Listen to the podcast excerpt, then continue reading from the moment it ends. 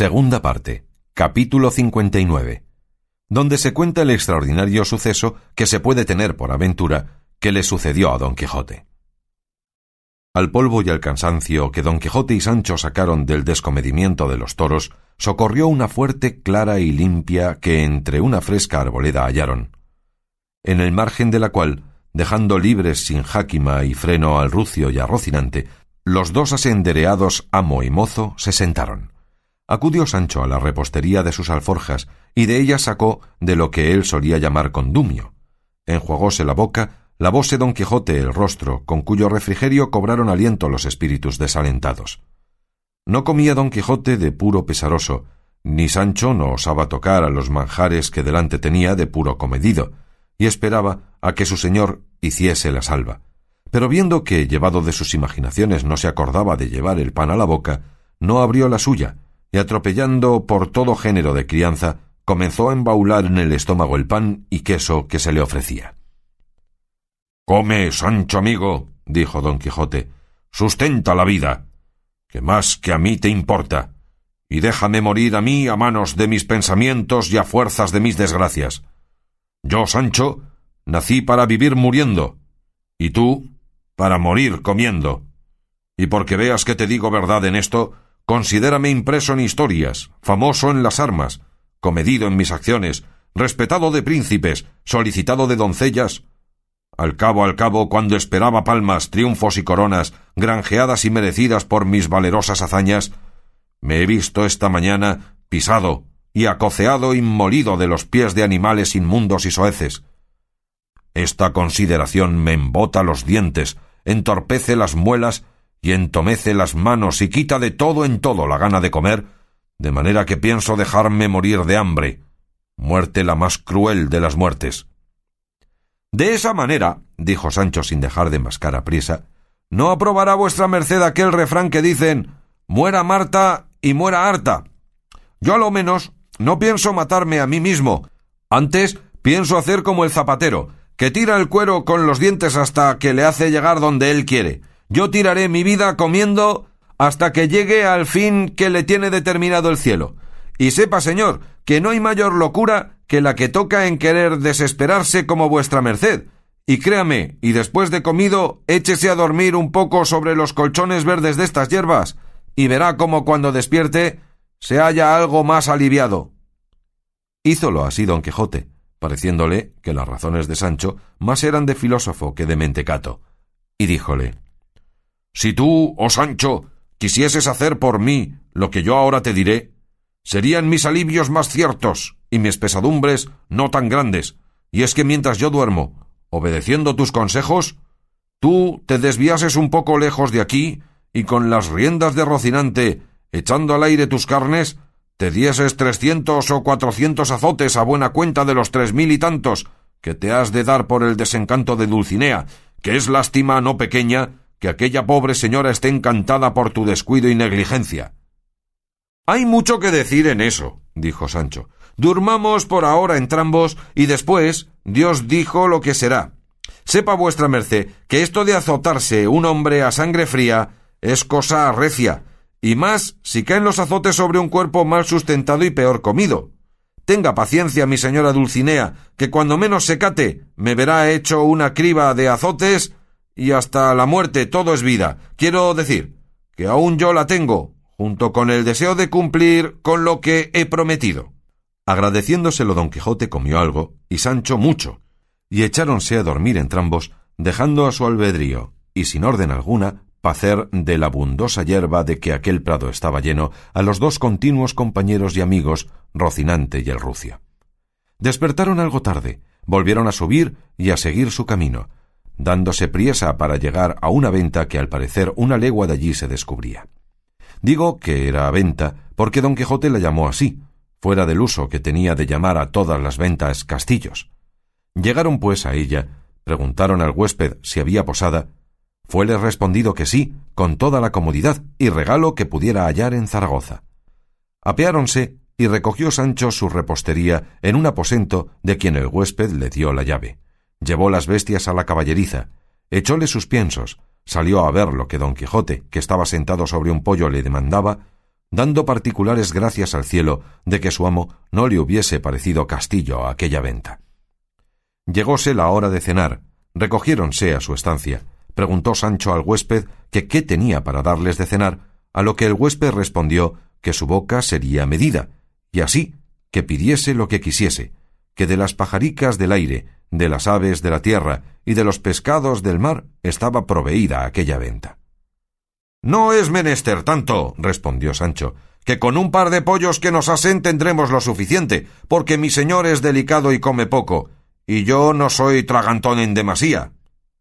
Respondióle el huésped que no tenía pollos, porque los milanos los tenían asolados. Pues mande el señor huésped, dijo Sancho, asar una polla, que sea tierna. ¿Polla? Mi padre, respondió el huésped. En verdad, en verdad, que envié ayer a la ciudad a vender más de cincuenta, pero fuera de pollas, pida vuestra merced lo que quisiere. De esa manera, dijo Sancho, no faltará ternera o cabrito. En casa por ahora, respondió el huésped, no lo hay, porque se ha acabado, pero la semana que viene lo habrá de sobra. Medrados estamos con eso, respondió Sancho. Yo pondré que se vienen a resumirse todas estas faltas en las obras que debe de haber de tocino y huevos. Por Dios, respondió el huésped, que es gentil relente el que mi huésped tiene, pues él he dicho que ni tengo pollas ni gallinas, y quiere que tenga huevos. Discurra si quisiere por otras delicadezas y déjese de pedir gullurías. Resolvámonos, cuerpo de mí, dijo Sancho, y dígame finalmente lo que tiene, y déjese de discurrimiento, señor huésped. Dijo el ventero. Lo que real y verdaderamente tengo son dos uñas de vaca que parecen manos de ternera, o dos manos de ternera que parecen uñas de vaca. Están cocidas con sus garbanzos, cebollas y tocino, y la hora de ahora están diciendo cómeme, cómeme. Por mías las marco desde aquí, dijo Sancho, y nadie las toque, que yo las pagaré mejor que otro, porque para mí ninguna otra cosa pudiera esperar de más gusto, y no se me daría nada que fuesen manos como fuesen uñas.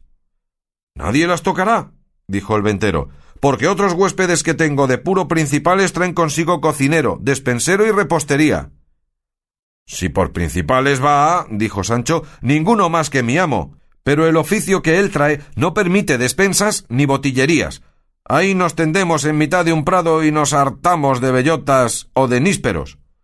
Esta fue la plática que Sancho tuvo con el ventero, sin querer Sancho pasar adelante en responderle que ya le había preguntado qué oficio o qué ejercicio era el de su amo. Llegóse, pues, la hora del cenar, recogióse a su estancia don Quijote, trujo el huésped la olla, así como estaba, y sentóse a cenar muy de propósito. Parece ser que en otro aposento que junto al de don Quijote estaba, que no le dividía más que un sutil tabique, oyó decir don Quijote Por vida de vuestra merced, señor don Jerónimo, que en tanto que traen la cena, leamos otro capítulo de la segunda parte de Don Quijote de la Mancha. Apenas oyó su nombre don Quijote cuando se puso en pie y con oído alerto escuchó lo que de él trataban, y oyó que el tal don Jerónimo referido respondió ¿Para qué quiere vuestra merced, señor don Juan, que leamos estos disparates si el que hubiere leído la primera parte de la historia de Don Quijote de la Mancha no es posible que pueda tener gusto en leer esta segunda. Con todo eso, dijo el don Juan, será bien leerla, pues no hay libro tan malo que no tenga alguna cosa buena.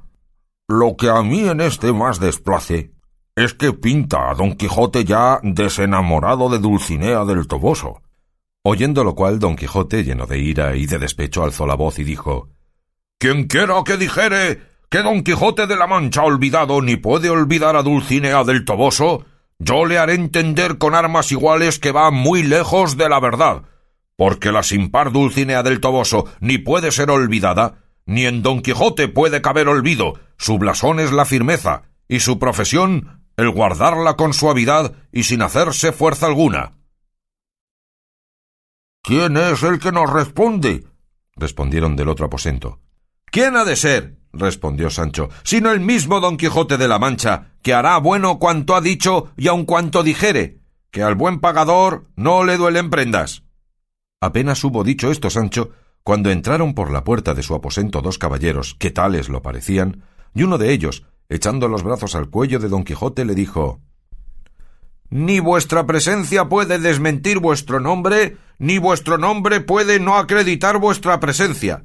Sin duda vos, señor, sois el verdadero don Quijote de la Mancha, norte y lucero de la andante caballería, a despecho y pesar del que ha querido usurpar vuestro nombre y aniquilar vuestras hazañas, como lo ha hecho el autor de este libro que aquí os entrego.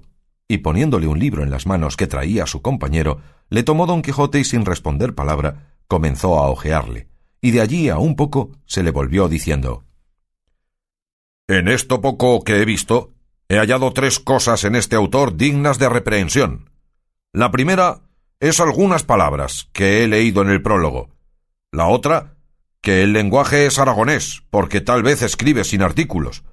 Y la tercera, que más le confirma por ignorante, es que yerra y se desvía de la verdad en lo más principal de la historia, porque aquí dice que la mujer de Sancho Panza, mi escudero, se llama Mari Gutiérrez, y no llama tal, sino Teresa Panza, y quien en esta parte tan principal yerra, bien se podrá temer que yerra en todas las demás de la historia. A esto dijo Sancho. Donosa cosa de historiador. Por cierto, bien debe de estar en el cuento de nuestros sucesos pues llama a Teresa Panza mi mujer Mari Gutiérrez. Torne a tomar el libro, señor, y mire si ando yo por ahí y si me ha mudado el nombre. Por lo que he oído hablar, amigo, dijo don Jerónimo, sin duda debéis de ser Sancho Panza, el escudero del señor don Quijote. Sí soy, respondió Sancho, y me precio de ello. Pues a fe, dijo el caballero, que no os trata este autor moderno con la limpieza que en vuestra persona se muestra. Pintaos comedor y simple y no nada gracioso, y muy otro del Sancho que en la primera parte de la historia de vuestro amo se describe. Dios se lo perdone, dijo Sancho. Dejárame en mi rincón sin acordarse de mí, porque quien la sabe las tañe, y bien se está San Pedro en Roma. Los dos caballeros pidieron a don Quijote se pasase a su estancia a cenar con ellos, que bien sabían que en aquella venta no había cosas pertenecientes para su persona. Don Quijote, que siempre fue comedido, condescendió con su demanda y cenó con ellos. Quedóse Sancho con la olla con mero mixto imperio, sentóse en cabecera de mesa y con él el ventero, que no menos que Sancho estaba de sus manos y de sus uñas aficionado. En el discurso de la cena preguntó don Juan a don Quijote qué nuevas tenía de la señora Dulcinea del Toboso, si se había casado, si estaba parida o preñada, o si estando en su entereza se acordaba, guardando su honestidad y buen decoro, de los amorosos pensamientos del señor don Quijote, a lo que él respondió Dulcinea se está entera, y mis pensamientos más firmes que nunca. Las correspondencias en su sequedad antigua, su hermosura en la de una soel labradora transformada y luego les fue contando punto por punto el encanto de la señora Dulcinea y lo que le había sucedido en la cueva de Montesinos, con la orden que el sabio Merlín le había dado para desencantarla, que fue la de los azotes de Sancho. Sumo fue el contento que los dos caballeros recibieron de oír contar a don Quijote los extraños sucesos de su historia, y así quedaron admirados de sus disparates como del elegante modo con que los contaba. Aquí le tenían por discreto y allí se les deslizaba por mentecato, sin saber determinarse qué grado le darían entre la discreción y la locura. Acabó de cenar Sancho, y dejando hecho X al ventero, se pasó a la estancia de su amo, y en entrando dijo Que me maten, señores, si el autor de este libro que vuesas mercedes tienen no quiere que no comamos buenas migas juntos. Yo querría que ya que me llama comilón, como vuesas mercedes dicen, no me llamase también borracho. Sí llama, dijo don Jerónimo, pero no me acuerdo en qué manera, aunque sé que son malsonantes las razones y además mentirosas, según yo hecho de ver en la fisonomía del buen Sancho que está presente. Créanme vuesas mercedes, dijo Sancho, que el Sancho y el Don Quijote de esa historia deben de ser otros que los que andan en aquella que compuso Cide Amete Benengeli, que somos nosotros, mi amo valiente, discreto y enamorado, y yo, simple, gracioso, y no comedor ni borracho. Yo así lo creo, dijo don Juan. Y si fuera posible, se había de mandar que ninguno fuera osado a tratar de las cosas del gran don Quijote si no fuese Cide Amete su primer autor, bien así como mandó Alejandro que ninguno fuese osado a retratarle sino a Félix. Retrátenme el que quisiere, dijo don Quijote, pero no me maltrate, que muchas veces suele caerse la paciencia cuando la cargan de injurias. Ninguna, dijo don Juan, se le puede hacer al señor don Quijote de quien él no se pueda vengar, si no la repara en el escudo de su paciencia, que a mi parecer es fuerte y grande. En estas y otras pláticas se pasó gran parte de la noche, y aunque don Juan quisiera que don Quijote leyera más del libro por ver lo que discantaba, no lo pudieron acabar con él, diciendo que él lo daba por leído y lo confirmaba por todo necio, y que no quería, si acaso llegase a noticia de su autor que le había tenido en sus manos, se alegrase con pensar que le había leído, pues de las cosas obscenas y torpes los pensamientos se han de apartar, cuanto más los ojos. Preguntáronle que a dónde llevaba determinado su viaje. Respondió que a Zaragoza, a hallarse en las justas del arnés que en aquella ciudad suelen hacerse todos los años. Díjole don Juan que aquella nueva historia contaba cómo don Quijote, sea quien se quisiere, se había hallado en ella en una sortija falta de invención, pobre de letras, pobrísima de libreas, aunque rica de simplicidades. Por el mismo caso, respondió don Quijote, no pondré los pies en Zaragoza, y así sacaré a la plaza del mundo la mentira de ese historiador moderno, y echarán de ver las gentes como yo no soy el don Quijote que él dice. Hará muy bien, dijo don Jerónimo, y otras justas hay en Barcelona donde podrá el señor don Quijote mostrar su valor. Así lo pienso hacer, dijo don Quijote, y vuesas mercedes me den licencia, pues ya es hora para irme al lecho y me tengan y pongan en el número de sus mayores amigos y servidores.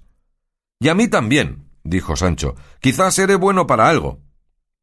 Con esto se despidieron, y don Quijote y Sancho se retiraron a su aposento, dejando a don Juan y a don Jerónimo admirados de ver la mezcla que había hecho de su discreción y de su locura, y verdaderamente creyeron que éstos eran los verdaderos don Quijote y Sancho, y no los que describía su autor aragonés. Madrugó don Quijote, y dando golpes al tabique del otro aposento, se despidió de sus huéspedes. Pagó Sancho al ventero magníficamente, y aconsejóle que alabase menos la provisión de su venta o la tuviese más proveída.